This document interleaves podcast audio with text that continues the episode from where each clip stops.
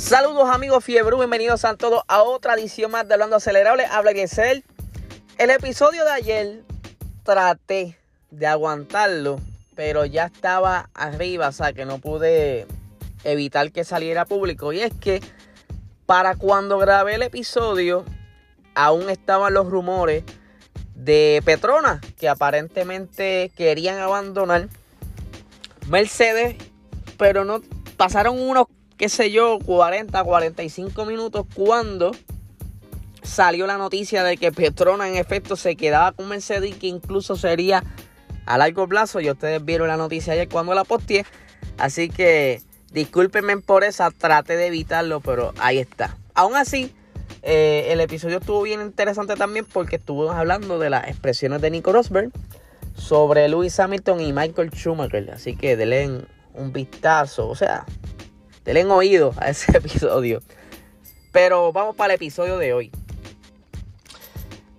Saben que este fin de semana ya estamos ahí con la carrera. Eh, será en el circuito de Cota, Circuit of Americas, que será en Austin, Texas. Y pues hay varias preocupaciones por parte de Pirelli. Ellos dicen que ese nuevo asfalto que tiene ciertas zonas en la pista no les convence mucho en cuestión a data. Lo que sucede es que para el 2019 eh, hubieron muchas quejas sobre diferentes, vamos a hablar en español puertorriqueño, había muchos chichones en, el, en la pista, lo que hacía que los monoplazas pues como que no iba, no era muy placentero guiar por la pista. Incluso, creo que lo mencioné recientemente, eh, Luis Hamilton en ese entonces ya de por sí tenía una... tenía la espalda lastimada y al salir de esa, de esa carrera salió mucho peor de lo que estaba. Ustedes saben que ellos van acostados y pues tanto, tanto brincoteo y tanto golpe en la parte del suelo, porque ustedes saben que eso tiene una pequeña zona donde cuando agarra mucho downforce, pues choca en el piso. Imagínense en un, una superficie llena de chichones. Es como decir, estar guiando por la parte de San Juan, algo así. Pues no fue muy bueno, incluso, creo que también lo mencioné, Sebastián Vettel tuvo una falla en una de las suspensiones traseras, haciendo que quedara fuera de la carrera. Y pues a, raíz de esto, tuvieron que entonces como que ajustarse y evitar ciertas zonas, quizás reducir un poco la velocidad ciertos pilotos para no tener el mismo problema que Sebastian Vettel. Pero el 40% de la pista, o sea, del asfalto, de la brea, fue modificada para tratar, de mejorar el, el bumping, como le dicen ellos en inglés. Eh, pero aparentemente eh, hace unas semanas atrás, MotoGP tuvo un evento en, esa, en ese circuito y pues ellos dicen que todavía hay muchas zonas con mucho bumping. Lo que pasó con esa pista, una es que esa pista es bastante, la habían renovado, pero lleva tiempo en esa zona. Y pues aparentemente hubieron unas inundaciones y unas cosas que hubieron ahí que el terreno pues se, por decirlo así, como que se hundió por parte y quedaron estos, estos escalones en la pista. ¿Qué sucede? Pues MotoGP estuvo y no salieron muy contentos en ese entonces. Eh, y es por eso que Mario Sola, el jefe de, de Pirelli, dice lo siguiente. Aunque los equipos han acumulado mucha experiencia en el trazado de Austin, este año se enfrentan a una pista que ha cambiado mucho desde el 2019, cuando corrimos aquí por última vez. Alrededor del 40% del circuito ha sido resfaltado, pero debido a las restricciones del COVID-19 no pudimos enviar a nuestro personal a analizar el nuevo asfalto, por lo que las características son una incógnita para todos y solo averiguaremos los efectos finales sobre los neumáticos y el rendimiento general del monoplaza cuando estemos allí. Como es habitual, la designación de los neumáticos que se hizo en base a los datos obtenidos antes de la carrera y los compuestos principales de la gama se adaptan bien a las circunstancias. La batalla por el ganar campeonato se está jugando el filo de una navaja, así que está claro que cuando, cuanto más nos acerquemos al final de la temporada, Más decisivos serán todos los elementos de estrategia como vimos en la última carrera en Turquía. Ellos dicen que pues ellos están como que en una incertidumbre porque no saben cómo se van a comportar los neumáticos en esta pista. Ellos escogieron el C2, C3 y C4 que son, vamos a decir, casi casi los más blandos. Eh, los compuestos más blandos que vienen. Aunque hay otro, otra, otra gama de compuestos que es el C5 pero en esta pista se quisieron ir como con ni muy duros ni muy blandos para tener el mejor agarre si es que hay problemas en la pista. Pero obviamente se sabe que esto pudiera traer problemas si la pista está muy áspera. Y entonces en esas zonas pues tiende a degradarse más los neumáticos y va a ser un caos de estrategia. Ya que entonces tendrían que quizás entrar dos veces eh, durante la carrera, que eso muchas personas, muchos fanáticos les gusta, porque eso de, de una parada en los pits como que no es tan emocionante, porque tú puedes ya predecir lo que puede pasar. Así que vamos a ver qué sucede. En cuanto a esto, yo entiendo que Pirelli... ¡Ay! Me salió un gallito. yo entiendo que Pirelli este año pues como que ha sido un poquito más certero en ciertas pistas en cuanto a la elección de los compuestos, aunque yo diría que lo que fue Portugal, lo que fue España, no fueron como que los mejores compuestos, ya que fue la carrera muy monótona, porque la goma no les duraba. ¿Se acuerdan que Checo Pérez en Portugal le metió casi 50 y pico de vueltas a una goma? Eso, de eso se trata y es por eso que ellos están constantemente ajustando los compuestos de pista en pista, aunque ya para este año eh, por lo menos esta temporada, ellos ya habían pautado los neumáticos para todas las carreras. Aún así, pues tienen opción de cambiar los compuestos si es que cuando vaya eh, el representante de ellos a pista y estudie la pista, eh, pueden decidir si subir o bajar la dureza de los, de los compuestos en, en los neumáticos. Vamos a ver qué pasa. Yo sé que va a ser una gran carrera ya que hace tiempo que no van ahí las cosas han cambiado de hace dos años hacia acá.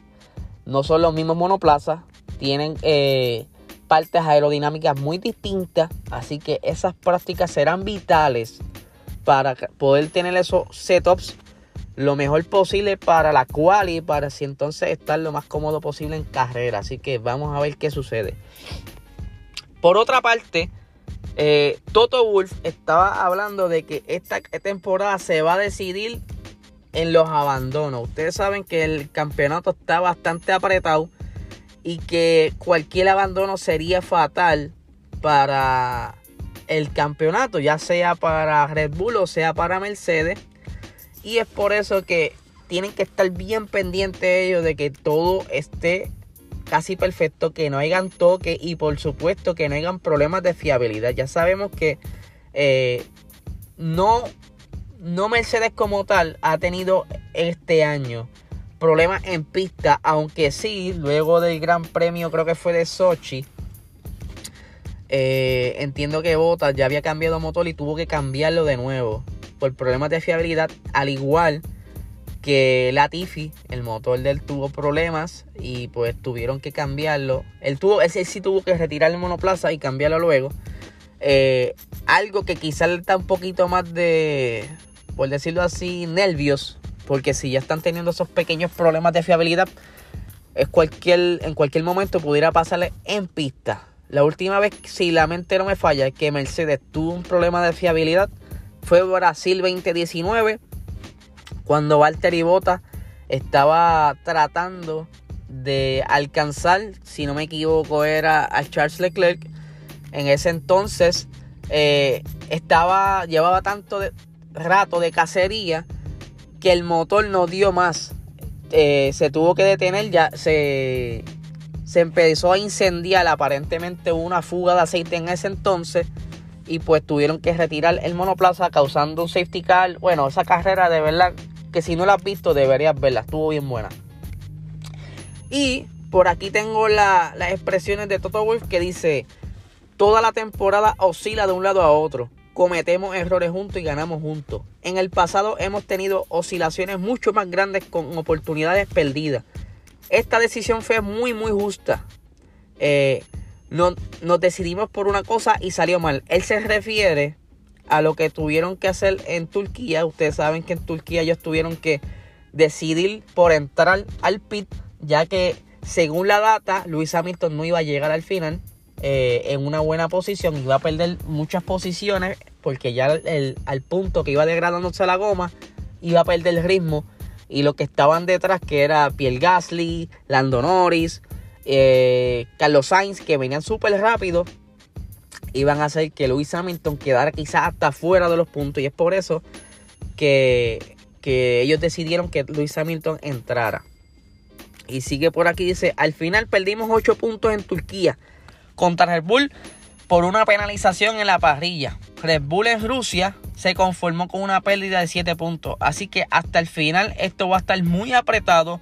Los abandonos van a marcar una gran diferencia y esto, esto también se tuvo en cuenta y no, y no las oscilaciones de 3 o 4 o 5 puntos. Así que ellos están quizás ahí ya eh, considerando que están en la recta final. Apenas faltan creo que son 5 eh, carreras. Y pues al estar tan apretado, cualquier error les puede costar el campeonato y por eso es que están como un poco nerviosos eh, y tienen que estar bien, bien pendientes de cualquier detalle que tenga el monoplaza. Por eso ellos están en constante comunicación. Están con los ingenieros eh, durante toda la carrera, incluso durante las prácticas, durante la quali, tomando toda la data posible para ver el comportamiento de ese monoplaza y saber si es que van a tener algún tipo de falla durante carrera. Y lo estoy hablando esto también porque se está corriendo que es posible que Lewis Hamilton y Max en algún punto pudieran entonces cambiar de nuevo el, motor. Eh, ustedes saben que ellos están peleándose esa posición en el mundial y pues de alguna manera quizás están lastimando mucho el motor ya que están exigiéndole toda la velocidad posible y esto crea desgaste eh, en el motor y en otros componentes, lo que entonces el, el carro monoplaza va perdiendo eficiencia, va perdiendo potencia, al igual que si un carro con el tiempo, tu carro personal, lo maltratas mucho, pues los 150 caballos de fuerza que tenía de fábrica va perdiéndolos en cuanto va teniendo desgaste eh, eh, ese carro. así es que trabaja esto. Algo parecido.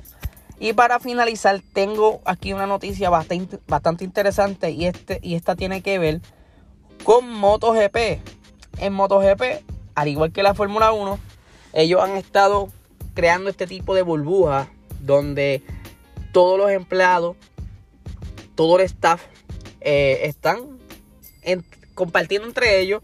Cuando salen de las carreras, evitan tener contacto con gente fuera del círculo laboral normal para evitar un contagio. ¿Qué sucede?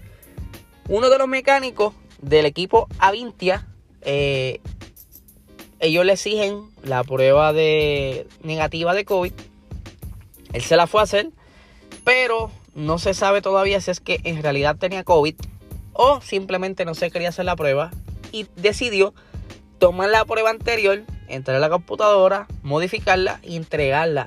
O sea que esto es una prueba alterada eh, ellos tienen ahí un sistema que se llama IRTA y este sistema detectó que la prueba había sido falsificada, por lo cual levantó una bandera y este mecánico ha sido suspendido por lo que queda de la temporada por haber alterado esta prueba.